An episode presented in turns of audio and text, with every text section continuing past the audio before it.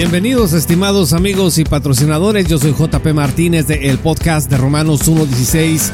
Gracias por estar conectados una vez más con este el programa consentido de todos los latinoamericanos que aman la infalible, suficiente e inerrante palabra de Dios. Que los cristianos serán arrebatados o raptados por Cristo es una doctrina indubitable que todo cristiano confiesa. Eso no está a discusión de ninguna manera. ¿Por qué? Pues simplemente porque está en las Sagradas Escrituras. Primera Tesalonicenses 4 versículos 16 al 18 dicen, Pues el Señor mismo descenderá del cielo con voz de mando, con voz de arcángel, y con la trompeta de Dios, y los muertos en Cristo se levantarán primero. Entonces nosotros, los que estemos vivos y que permanezcamos, seremos arrebatados juntamente con ellos en las nubes al encuentro del Señor en el aire, y así estaremos con el Señor para siempre. Y vean ustedes 1 Corintios 15, versículo 52. Dice, en un momento, en un abrir y cerrar de ojos, a la trompeta final, pues la trompeta sonará y los muertos resucitarán incorruptibles y nosotros seremos transformados. Entonces, se preguntará usted por qué hay tanta división de opiniones respecto del tema del rapto o arrebatamiento. Pues simplemente porque la pregunta es ¿cuándo será el arrebatamiento o rapto de la iglesia?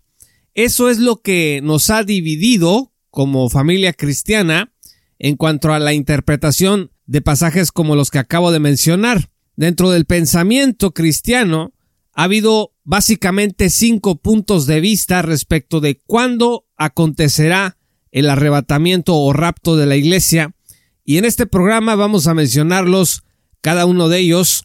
El primero pues es la posición del rapto pretribulacional. El rapto pretribulacional enseña que el rapto de la iglesia va a ocurrir antes de que comiencen los siete años de tribulación, también conocidos como la semana 70 de Daniel. En un punto del tiempo luego del rapto de la iglesia, pues el anticristo hará un pacto con Israel de siete años de acuerdo con Daniel 9 versículo 27 y eso marcará el inicio de la tribulación. Esta posición fue popularizada por la Biblia de referencia Scofield, el tardío Gran Planeta Tierra de Al Lindsay y la serie de Dejados Atrás de Tim LaHaye y Jerry Jenkins. Esta posición ha sido bastante atacada por sus detractores que hablan de ella como la teoría del rapto secreto o el mito del rapto secreto, que sin embargo, como dicen Hitchcock y Hinson, pues no he conocido a nadie que crea en el rapto pretribulacional considerándolo como un evento secreto, cuando Cristo rapte a su iglesia, millones serán testigos y el mundo pues va a quedar en shock. La segunda posición es la del rapto a la mitad de la tribulación. Esta enseña que Cristo raptará a su iglesia en el punto medio de los siete años de tribulación antes de que sea derramada la ira de Dios en la gran tribulación. Los proponentes de esta visión pues son Gleason Archer, Norman Harrison, James Oliver Buswell, y Harold Hockenga, el gran Harold Hockenga. Aquí se distingue entre tribulación y gran tribulación. Los primeros tres años y medio son de la ira del hombre y los segundos son de la ira de Dios. Durante la primera parte de los siete años hay persecución contra la iglesia y después que la iglesia es raptada, en la segunda parte de los siete años hay un juicio sobre los impíos esta posición identifica la séptima trompeta del Apocalipsis en Apocalipsis 11 versículos 15 al 19, con la trompeta que se menciona en 1 Corintios 15 versículo 52 que mencionábamos al principio. Otros, sin embargo, de esta posición del rapto a la mitad de la tribulación, consideran que la ciega de la tierra que aparece en Apocalipsis 14 versículos 14 al 16 es una referencia al rapto, pero hay algunas objeciones que tenemos que revisar en esta posición, que hay que cuestionarnos en este rapto a mitad de la tribulación, porque la séptima trompeta es el clímax de la tribulación, la trompeta del juicio de Dios y su objeto, pues no es la iglesia, sino el mundo malvado. La trompeta de 1 Corintios 15, versículo 52, en cambio, es una trompeta de gracia, es una trompeta de rescate. Así que comparar la trompeta de 1 Corintios 15 con la trompeta de Apocalipsis 11, pues está para revisarse. Además, la ciega sobre la tierra de Apocalipsis 14, pues no menciona ni el rapto, no menciona tampoco la resurrección, Y el tono de esos versículos, si usted los revisa ahora mismo, es un tono de juicio y no de salvación ni de rescate. Además, seis sellos de juicio ocurren en la primera mitad de la tribulación y se definen ahí, de acuerdo con Apocalipsis 6, versículos 16 y 17, como la ira del Cordero. No nada más es que es la ira del hombre contra la iglesia y no la ira de Dios. No dice que es la ira del Cordero. Esta posición del rapto a mitad de la tribulación, además, pues termina negando la inminencia del arrebatamiento o rapto de la iglesia, y entiéndase por inminencia que el rapto es inminente, que significa que puede ocurrir en cualquier momento, no significa que va a ocurrir inmediatamente. La tercera posición se denomina rapto postribulacional. Después de la posición del rapto pretribulacional, esta posición es la más popular y enseña que el rapto va a ocurrir al final de la tribulación justo antes del regreso de Cristo a la tierra. Según esto, los creyentes van a ser arrebatados en el aire para regresar inmediatamente con Cristo a la tierra. Algunos dicen que la iglesia será protegida de la ira de Dios durante la tribulación. Otros dicen que la iglesia va a padecer y le va a sorprender a más de uno, pero de la Cunza, el supuesto jesuita que inventó el dispensacionalismo de acuerdo pues con algunos, como le decimos, investigadores un tanto confundidos, pues de la Cunza creía que la iglesia atravesaría por la tribulación y el sustento de este postribulacionismo pues puede empezar a verse desde 1 Tesalonicenses 4 versículo 17 en donde el postribulacionista entiende que cuando se habla de que van a ser reunidas las personas en Cristo con el Señor, se trata de acompañar a un dignatario a la puerta de un lugar, es como salir antes de que llegue a tu ciudad, un kilómetro antes, por ejemplo, y luego ya lo acompañas mientras llega al destino. Así dicen que será cuando regrese el Señor a la tierra en el Armagedón. Además, segunda Tesalonicenses 1, versículos 5 al 7 dicen que hay que esperar el descanso del sufrimiento y se supone que este sufrimiento parará cuando los impíos sean castigados, de acuerdo con Apocalipsis 19. Sin embargo, pues el pasaje no indica el tiempo específico en que el castigo de los impíos ocurrirá ahí en Segunda Tesalonicenses. Segunda Tesalonicenses 1, versículos 5 al 7 se puede usar tanto para apoyar el rapto pretribulacional como postribulacional según sea interpretado. Por otro lado, pues se alega que Segunda Tesalonicenses 2, versículos 1 al 2 dice que nos vamos a reunir con Cristo en el día del Señor, lo cual pues se considera que es un mismo evento, pero Pablo dice claramente que el anticristo aparecerá y vendrá entonces después la tribulación antes del regreso de Cristo. Vea 2 Tesalonicenses 2 versículos 3 al 12. El postribulacionismo también dice que si 2 Tesalonicenses 2 3 fuera pretribulacional, ¿por qué se le dice allí a los cristianos que se preocupen por no ser engañados. Bueno, si fuera pretribulacional, pues no tendría por qué advertirles, oye, no te dejes engañar por el anticristo. Pero esto asume incorrectamente que la reunión con Cristo es lo mismo o es el mismo evento que el día del Señor, allí mismo en 2 Tesalonicenses 2, versículos 1 al 2. Hay que revisar las diferencias. El postribulacionismo también considera que Mateo 24, Marcos 13, Lucas 21, que hablan de los eventos del fin, no dice nada de un rapto anterior a dichos eventos. Bueno, pero este es un argumento del silencio. Debemos de leer todo el consejo de Dios. No podemos simplemente decir es que ese versículo no dice nada acerca del rapto. La otra ocasión escuchaba, por ejemplo, a Will Graham que decía que segunda Tesalonicenses 4 versículos 16 al 18 pues no decía nada de un reino milenial. Bueno, esto en realidad pues es de sorprender cuando pues lo dice un maestro de la iglesia. Pues todos sabemos que no podemos apelar a un argumento de silencio simplemente para negar una doctrina. Otra cosa que el postribulacionismo suele decirnos es que pues es bíblico que los cristianos atraviesen por tribulación. Estamos totalmente de acuerdo con esto. Pero la cuestión aquí no es si los cristianos sufrirán o no persecución, que eso ocurre el día de hoy, de hecho, sino si los creyentes escaparán de la ira de Dios a través del rapto pretribulacional, lo que es otra discusión. También se dice en esta posición que el mandamiento de estar vigilantes no pierde sentido si el rapto no es inminente, pero ciertamente no podemos hablar de inminencia y de urgencia si el rapto va a ocurrir después de una tribulación. Piper también dice que Apocalipsis 3 versículo 10 está abierto a interpretación, pero pues esto también se puede decir de muchos pasajes de las Sagradas Escrituras.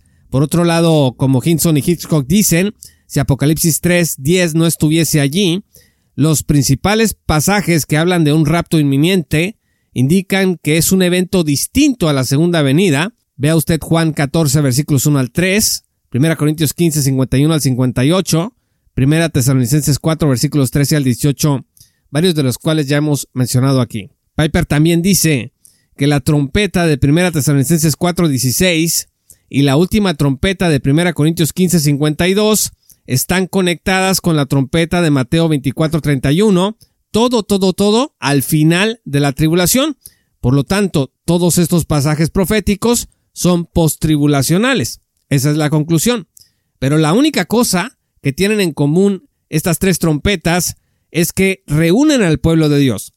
Pero hay muchas diferencias. Por ejemplo, las dos primeras trompetas, y así lo voy a estar diciendo enseguida, me refiero a la de Primera Tesalonicenses 4:16 y Primera Corintios 15:52, reúnen a la iglesia, mientras que la otra trompeta, la de Mateo 24:31, reúne a los judíos en la gran tribulación. En segundo lugar, dos trompetas son para levantar y raptar a los creyentes, pero la otra trompeta no menciona la resurrección, sino la reunión de gente desperdigada sobre la tierra. En tercer lugar, las dos primeras trompetas convocan a vivos y resucitados en el aire con el Señor, pero la tercera trompeta de Mateo reúne solamente a los vivos de toda la tierra en torno al regreso del Señor en gloria. Y número cuatro, las dos primeras trompetas no son precedidas por ninguna señal, mientras que la trompeta de Mateo es precedida por muchas señales. Vean ustedes Mateo 24 versículos 4 al 30. Hay un problema que Hitchcock y Hinson señalan que me parece interesante en la posición postribulacional, y es que Mateo 25, 31 al 33 se habla del juicio en donde son separadas las ovejas de las cabras. Pero si Cristo rapta a las ovejas cuando desciende a la tierra, pues ya no hay ovejas sobre la tierra que juzgar o separar de las cabras. Entonces aquí hay un problema de interpretación. El pasaje clásico, por otro lado, sobre el regreso de Cristo, de Apocalipsis 19, versículos 11 al 21, no menciona en ningún lado ningún rapto, cuando se supone que el rapto es postribulacional. Y bueno, pues aquí se nos va a regresar lo que dijimos hace un momento del argumento del silencio. Pero es interesante porque, como dice Walburt, en dicho pasaje de Apocalipsis 19 hay muchos detalles, detalles sobre la bestia, sobre el falso profeta en el lago de fuego, sobre la resurrección de los santos, pero nada acerca del rapto o traslado de los santos. Así que estas objeciones es importante revisarlas en relación a la posición postribulacional. La cuarta posición, el rapto parcial. El rapto parcial enseña que no todos los cristianos serán raptados al mismo tiempo. Esto lo propusieron Robert Gobert, G.H. Lang y D.M. Payton en los 1800. Según estos hombres, los cristianos más vigilantes son los que serán arrebatados antes de la tribulación, como una especie de premio o recompensa de parte de Cristo, y se invocan pasajes que hablan de la necesidad de vigilar y de obedecer. Ahí los que aparecen en Mateo 24, 40 al 51, el capítulo 25, versículos 1 al 13, Lucas 20, versículos 34 al 36, y Primera Tesalonicenses 5 versículos 6 al 10 entre otros. Pero ¿qué pasa, de acuerdo con esta posición del rapto parcial, con los cristianos que se quedan después del arrebatamiento parcial de algunos? Pues se supone que posiblemente van a ser raptados tiempo después o a lo mejor no son raptados en absoluto. Hay que decir que muy pocas personas se adhieren a esta postura, a esta cuarta postura del rapto parcial, Primera Corintios 15, 51 dice que todos, subrayo, todos seremos transformados y no solo unos cuantos. Tampoco se enseña una resurrección de la iglesia que sea parcial.